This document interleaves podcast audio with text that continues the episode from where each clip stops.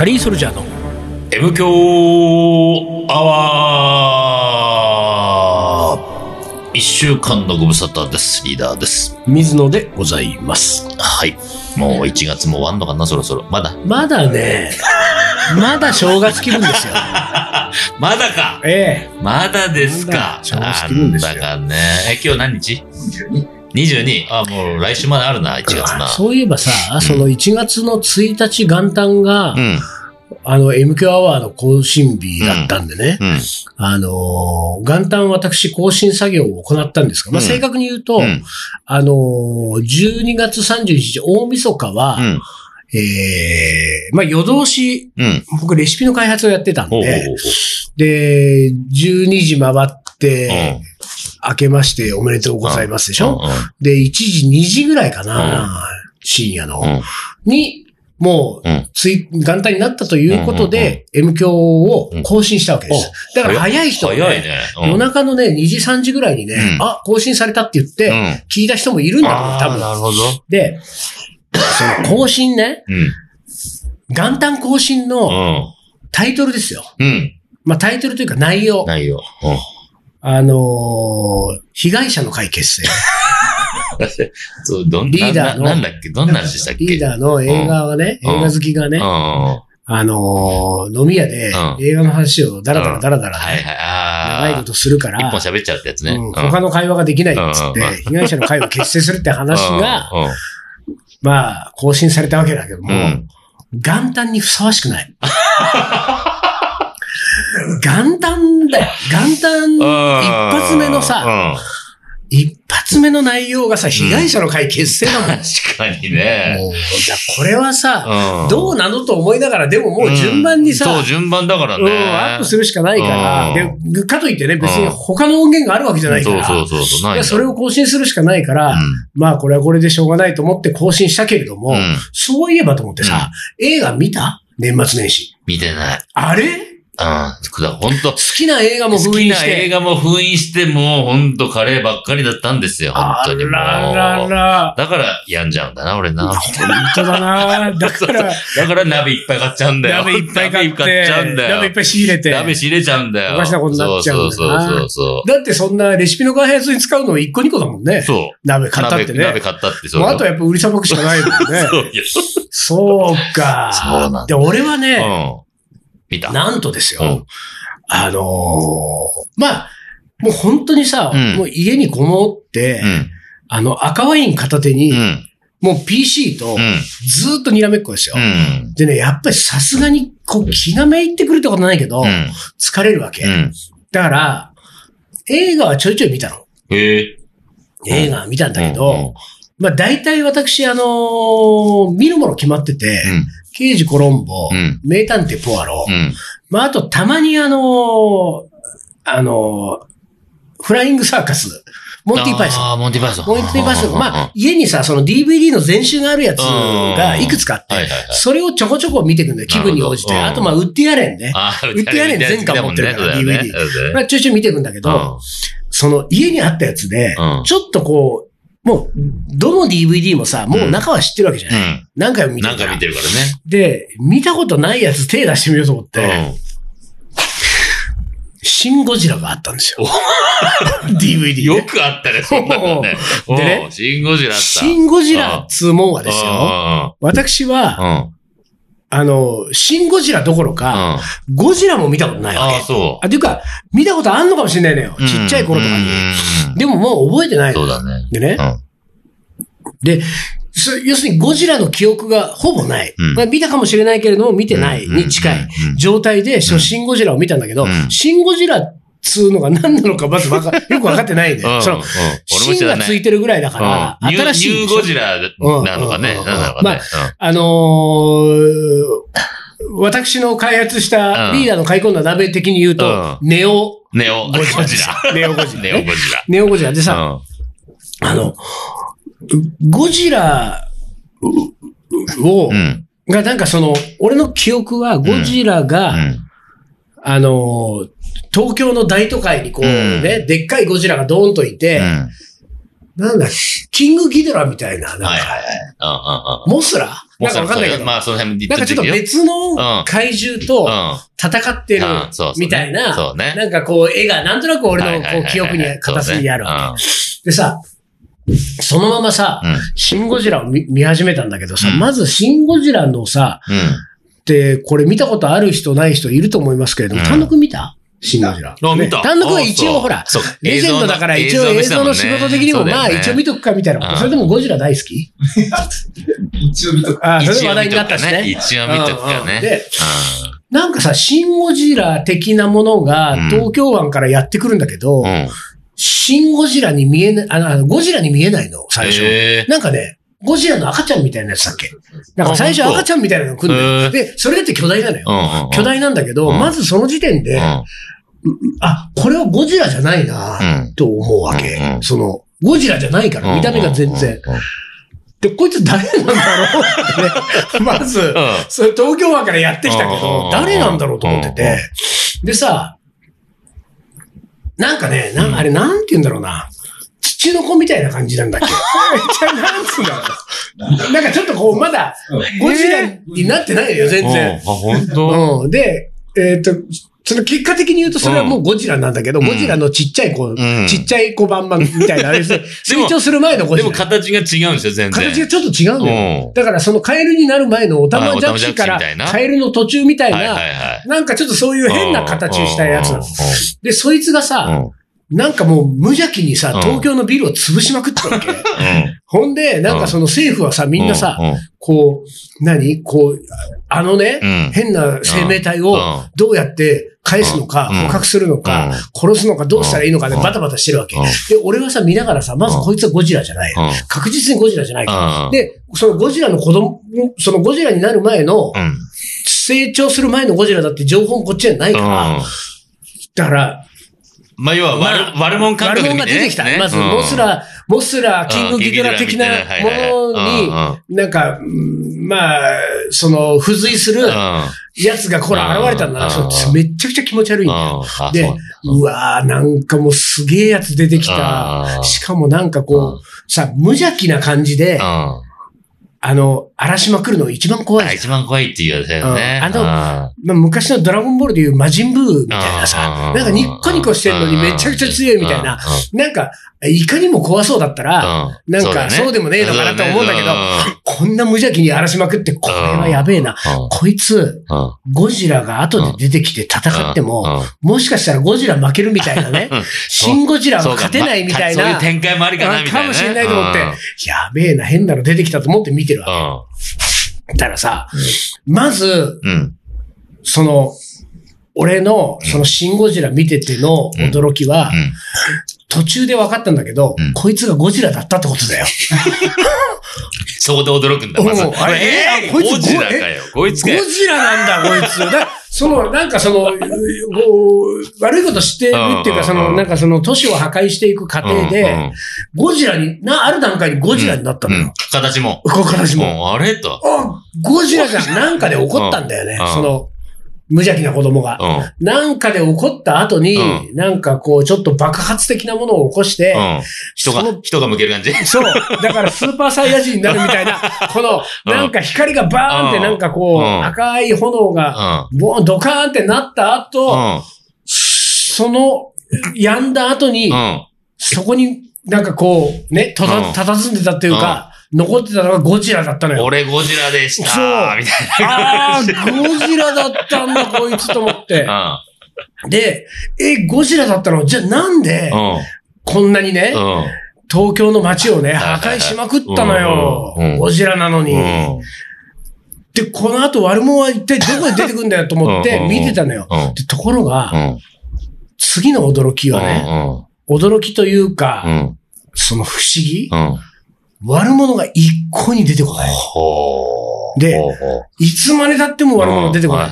で、悪者が出てこない上に、その、成長してゴジラになったゴジラは、東京を破壊し続けてるわけ。それでもなお。そうなんだ。でね、そのまんまずっとストーリーがさ、それでまだその、政府はバタバタしてるわけ。はいはいはいなんとかして、うんこいつをやっつけなきゃいけないみたいになって、こうなんかその、図式がさ、うん。その、こう、悪者のゴジラ対うん。、うん。それをなんとか止めようとする政府みたいうん。なは図式になってるわけ。いはいはい。で、なんかこう、あの、そ、そ、それでどうやってあ,、うんあのゴジラをうんやっつけて倒せばいいか。え、うん。いやいやいやいや、ゴジラと、なんか怪獣が出てきて戦うんでしょ怪獣対怪獣のイメージね。のなのに、うんゴジラ対人間みたいになってんのよ。はいはいはいおい、シン・ゴジラって、はそこが新しいのかと思っいて、はい。で、こう、いろいろ見てうん。て、うん。うん。このし、そのシン・ゴジラを最後まで行く途中で、うん。俺が、うん。その、次にうん。の驚きに遭遇したのよ。うん。これは俺、まさかの事態だったんだけど、うんここはおそらくリーダーうはん共感してくれる、うん。丹野くんは全く共感してくれない可能性があるんだけど、うん。ゴジラっうてん。悪者だったの？でも悪者ですよ。ええ 一番最初悪者だったもんね。悪者悪者。俺はゴジラってうん。いいやつだと思ってた。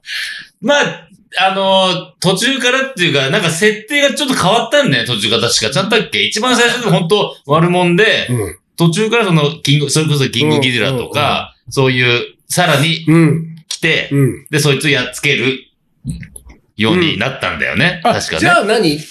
い、途中いいもんになったの？途中いいもんになった。ど、ど、だったっけな？うわ、って間違ったけうど。ん。俺も途中、じゃあ、もし仮にゴジラが途中いいもんになったとしたら、うん途中いいもんになった時のゴジラが、なんとなく俺うん。は、うん。こう、頭にあったんだね、そうそうそう多分。そいや、ちゃんと見たわけでもなうそう。いからね、うんゴジラは。うんでもなんか、あの、一般認識は、やっぱりちょっといいもんゴジラ。あ、やっぱそうだよ一般認ね。識はいいもんゴジラよ。そうだよそうね、。そだから、う。うん。ゴジラが悪いもののまんま、うん。最後人間とうん。戦って、うん。最後までその悪いものであり続けるうん。ことが俺にはもうショックで。ほんで、そんで俺なんか、うん。これ、え、これなんだと思って。でね、うん。うん。これ、あのーこんだけシン・ゴジラの話をうん。しといて、うん。あれですけれども、うん。私、うん。これ最後の最後、うん多分ね、10分15分ぐらいを残して、うん。赤ワインに酔っ払って寝ちゃったの。だから最後まで見てないのよ。そうなんだ。うん俺まあで最後まで見てないんだけど最後まで見てないんだけど、うんなんかね、あれ、酔っ払って、うん。寝ちゃって多分15分20分寝た、うんパって起きたら、うん。なんか、うん新幹線がゴジラに突っ込んだんでしょ？なんだっけ？最後、ん新幹線的なものが、ほになんか、爆弾を積んだか、なんか冷凍、冷、凍結させるなんか、はいはなんかそういうこう物質を積んだ新幹線が。ゴジラに突っ込んでって、うんゴジラが固まるか爆発して、うん。最後終わるんですよ。で、その映像がなんかやたらとなんかかっこいいっていう話題になったらしいんだけど、なんかパッて目が覚めた時にう、ん。新幹線が突っ込んでってったのよ。ほんで、あ、なんだこれと思って、なんか気がついたらエンドロール流れるみたいな感じだったわけ。あだから結局俺はなんかゴジラが結局、その最後の多う分、ん。その新幹線突っ込むうん。最後の下りの、そのラストシーンに向けての、うん。こうストーリーの一番いいところは寝てたから、でちょっとよくわかんないままなんだけうんうどん、でもいずれにしても、うんその後ね、翌日ぐらい俺うん。なんかゴジラが、いや、ゴジラが結局なんか荒らしまくっただけで、東京ね。ゴジラ対人間みたいになってて、なんか俺の中でのいいもんゴジラどこ行ったのよと思って、ゴジラが悪者じゃ、ゴジラじゃないじゃんと思ったまま、ちょっとなんか、こう、き調べてみたんだよね。そしたらゴジラが悪者だってことをそこで知ったの。はいはいはい。そうなんだよね。ゴジラって悪者なんだって、それがショックだわ、と思って、俺。それで、なんか、また日常に戻ったわけですよ、私は。だから、シン・ゴジラは、なんかその、まあ、ある意味俺は楽しいんだけど。そうかそうか。うんでも、驚きの連続だったからね。確かにね。うんそういう情報知らないと面白いかもね。そうだからら、そういう意味で言うと、うんあのゴジラっていう映画は、まあ、特にそのシン・ゴジラってものうん。は、ゴジラがいいもんなのか悪いもんなのかは、やっぱりちょっと、はっきりさせておいてくれないと、その、その見る人にね。そうだね。うんそうだね。どの、どの気持ちで見ていいのかな？さ、なんかさ、最後まで悪者で終わるやつのことうを、ん最初肩入れしてんだからね、俺。はいはい。そうだよね。しかもさ、その、うゴジラ、成長する前のゴジラを、ゴジラの敵だと思って見てるから、こっちは。ね。だからいろいろ間違えた状態でさ、ゴジラはいつ出てくるの？早く、いいもんのゴジラ出てきて、この変なニョロニョロしたやつ、やっつけてよと思って見てるのかうんら。そしたらそいつがゴジラになってさ。で、こいつがへ一個もいいもんじゃないっていうさ。だからなんか思うけれども、このなんていうか、それがそのさ作者の意図だったらそれで OK だけど、ーまあ、でも意図じゃない？それが多分もしかしたら。それが意図なの？意図なんじゃないの？違うかなゴジラがうん。いいもんだと思い込んで、この人たちは見てくれるんだろうな。そうそうそれを最後まで裏切ってやれと。うん、そう。裏切りですよ。そう、じゃあ意図通り俺楽しんだ。楽しんでんですなるほどね。そうか。でも単独はだってゴジラが、それ悪者だって分かってて見てるわけでしょ？シン・ゴジラ。まあ、そうだね。うんだから俺、だって俺の楽しみとはまた別の楽しみがあったってことでしょ？だからそういう意味で言うと。そう。まあ、あとあれで、その、CG とか見ちゃう。あまあそうなんだね。そういう目線。そうなんだよ。プロの、プロの目線で見ちゃうん映像目線で見ちゃうんだろうね。で、監督があのー、アキラの人でしょアキラじゃねえや。あの、俺です。そうだよね。え、オールウェイズの人だっけ？あれ？違う違う、監督がうさ、ん。アニメ系の人じゃなかったっけ？本当？全然知らないんだよ。あ、あの、そうそう、安野さんでしょ？安野さん。あはいはいはい。安野さんなんですよ。だからなんかその、それもなんかちょっとこう、なるほどね。うんなんかみんな、こう、はい注目ポイントだったでしょ。へえ。そうか、全然俺見てないから知らなかったわ。そうか、じゃあ悪者のまま終わってくんだ。いや、だから、あ、そうか、それもわかんない。わかんないねあの、新幹線が突っ込んで。だけど、悪者のまま終わ、だから俺はその、うん最後まで悪者になったのかどうなのかわかんないんだけど、うん。でもなんか俺のね、うん。あのーまあ、俺が最後の20分寝る直前まではもうわ、完全な悪者ですよ。で、う人間が何とかして退治したいと、このゴジラをと思って、で、で、その15分20分うがん。空白の時間で俺の中では寝てたから。うんうん、で、最後この悪者ゴジラを、に新幹線突っ込んで人間がやっつけて、ああ、よかったねって多分エンドロールって感じだったけど、でも俺があの20分間をうん、うん。もしう、ん。私、水野がう、ん。安野ならず、水野。安野ならず、うん 水野が監督するんだとしたら、監あの20分間、最後の空白の20分間で実はいいもんだったっていうストーうん。リーですよね。はいはいはい。で、実はいいもんだったのに、そこに全く気づかない人間どもが、新幹線突っ込む。でも、んその政府は、は、あの悪者だと決めつけてう、ん。最後まで行って新幹線突っ込ませんだけどうん。、なんか、一人男の子とか女の子とかが、あのゴジラが実はうんいいもんだったんだってことに何かのゴジラの何かのね、ご行動で気づくんだよ。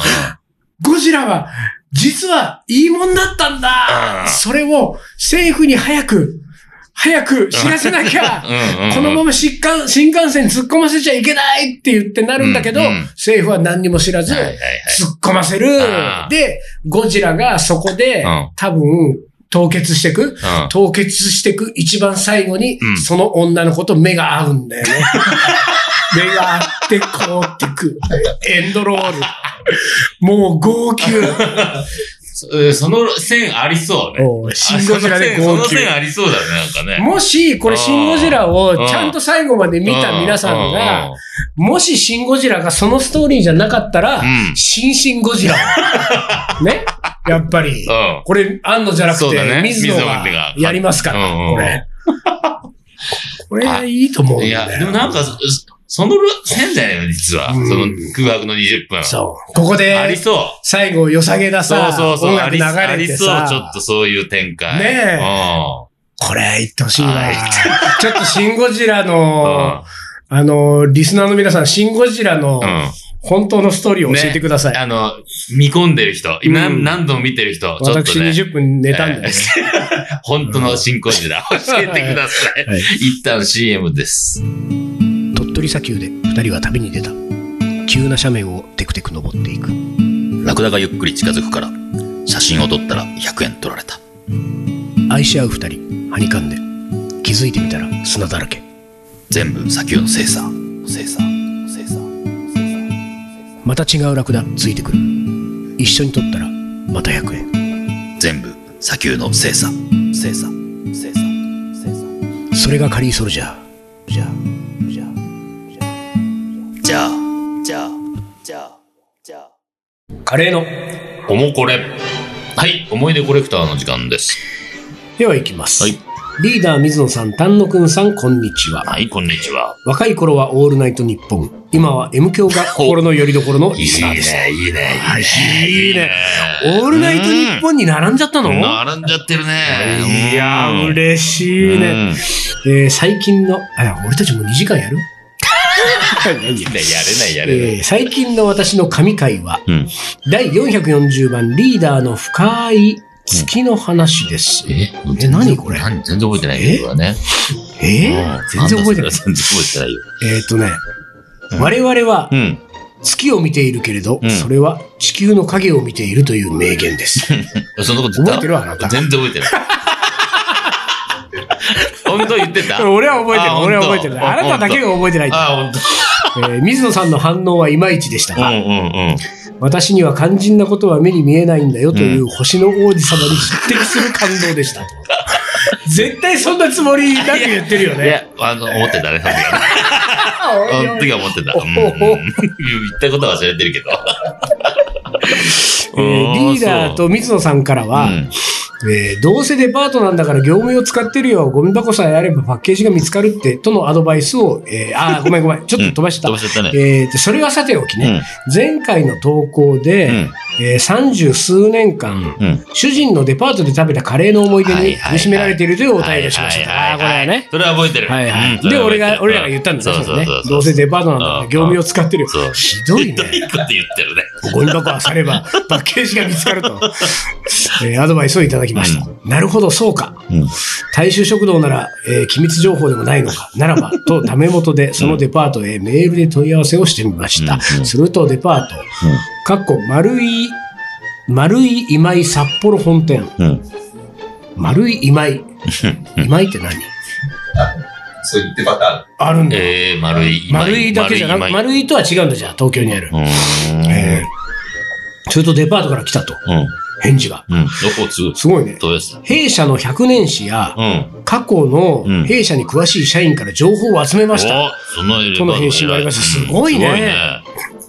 メールの続きは、えーしかしレシピについては調査することができなかったため、うん改めて弊社 OB 当時の関連会社にご参考になる情報がないか調査いたしますとすごい。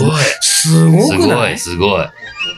丸井今井さんすごい丸井今井ね。さんすごいですね。うん。すごいな。お客様の声に安野水野とは違うね、やっぱりね。えーリーダー水野さんのアドバイスが北海道の超有名デパートをも動かしたのです。いおやいや、そんな、俺ら別にね。うん俺たち、なんただ、イベントそうそういい加減なこといい言ってね加減なこと言っただけだ。えーその後何度かやり取りしましたが、レシピはわかりませんでしあやっぱりわた。からなかっでも当時、かっこ昭和40年代の食堂担当は、た。うん。札幌グランドホテルだったということが分かりました。なるほど。だからその丸井今井さんの食堂は、うん。札幌グランドホテルのシェフが担当してたってことかな。しかも、なんという偶然か、期間限定で札幌グランドホテルにて復刻版カレーフェアを開催しているという情報までいただいたんです。デパートからのメールの結びには、このタイミングでの開催は、カレーの神様がくれたチャンスかもしれませんね。旦那様の求めている味のヒントが得られることを願っております。と書かれていましたと。デパートからのメールの結びによ。すごいね。早速、うん。えー主人と二人、えー行ってきました。うん。五十数年来探し求めていたカレー、そして運ばれたカレーを口にし、主人は、うんこれはこれで美味しいかもしれないけどさ、違うわ、と。そして妙にウキウキしながら、あのさ、デパートのカレーとは違うんだけどさ、すっごく美味しいカレーがあるんだよ。それ絶対食べてもらいたいと、と主人が言ったと。うん。うん。ホテルのカレーを食べたその足で連れて行かれたのはカレーチェーン店松屋。創業カレー並を頬張りながらな、うまいだろ？な？満面の笑み。そして、ホテルのカレーはおしゃれすぎだったよな。思い出のカレーはもっと素朴で。あ、そのグランドホテルの復刻のカレーね。えーおしゃれすぎだったよな。思い出のカレーはもっと素朴で。なんたって、えーカツが乗っていたのが良かったんだよな。はあ？カツカレーって今初めて聞いたんですけど。リーダー水野さん、カツカレーって、えーカレーの思い出とはかけ離れていると、カレーの味の思い出とはうんうんうんかけ離れていると思いませんか、うんカレーの神様もサジを投げたに違いありません。というわけで、この長い話は終わりです。ありがとうございました。日本酒好きの緑さんでしたあ。りがとう、ありがとうございます。ということでね。カツカレーだったんだええええカツカレーだったってことは、うん。別にその、カレーは何でもよかったかそうだね、意外と。うん。そのグランドホテルの、うんあのー何？復刻のカレーでも、うん松屋のカレーでも、うん。カツ乗っけたら、そう、いいそうね。ええこの旦那さんは、うん。はこれこれっていう可能性ある。これだよっていう可能性あるよね。ガツ乗ってたら可能。性あるよね。うんいや、しかし、このね、うん。丸い今井札幌本店のうん。担当者さんすごいね。うん。いや、すごいと思う。だって、こまあ、みどりさんがですよ、うん。どんなメールを送ったんだってことだよ。そうねう。んそれもあるんだけどね。あのね、うんそ、の、何、うん50年来だから50年前のカレーの味をう、ん。なんか、例えば自宅で作りたいと思うんですけども、うんレシピとか残ってませんかぐらいのうん。メールだったら、うんいや、すいません、ちょっと。調べられないんですね。ぐらいで終わりでしょで今、俺が言ったこれぐらいのメールの、のうん返事で、うん。こんなに一生懸命調べてくれたとしたら、うん。これはすごいですよ。これはすごい。うんでも、もうちょっと多分このみどりさんも、うん熱のこもったメールを送ってる可能性あるよ。そうだね。かなりこう熱量高めに、うん長めにこう書いて。だって探しまくってるわけだし、そうそんなね、我々のね、うんすごい適当なアドバイスでね、うんそんな、どうせ業務用だから、ゴミ箱あされなんてね。それで、なるほど、そうかってなってるぐらいだから。で、だから、ね、このだって、うんその100年史を調べ、うん。弊社の過去に詳しい社員から情報を集めてわかんない上に、うんさらにしょ？OB に、ね OB までだもん。そこまでだもん。もう今や関係ない人にまで声かけて。うん丸い今井札幌本店さんつうのは、今はもうデパートの屋上のレストランがなくなっちゃったって話だっけ？ああ、だったような気がするね。そういうのえは。ーもし、デパート、このデパートにう、ん。屋上レストランが残ってるようだったら、我々はやっぱり次うん札幌に行った時には、うん。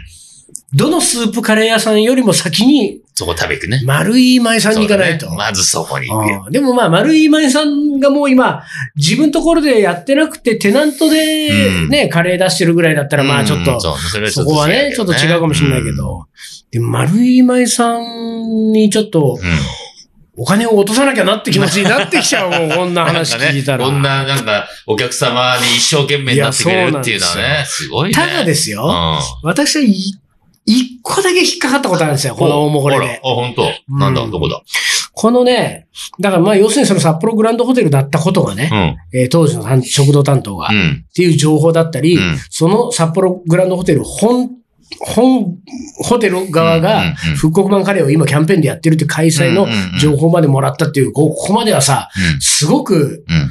もうなんていうか手を尽くして頑張ってくれたんだな、一お客さんのために。なんて素晴らしい百貨店だろうと思うけれども、えーデパートからのメールの結びには、うん。ここですよ。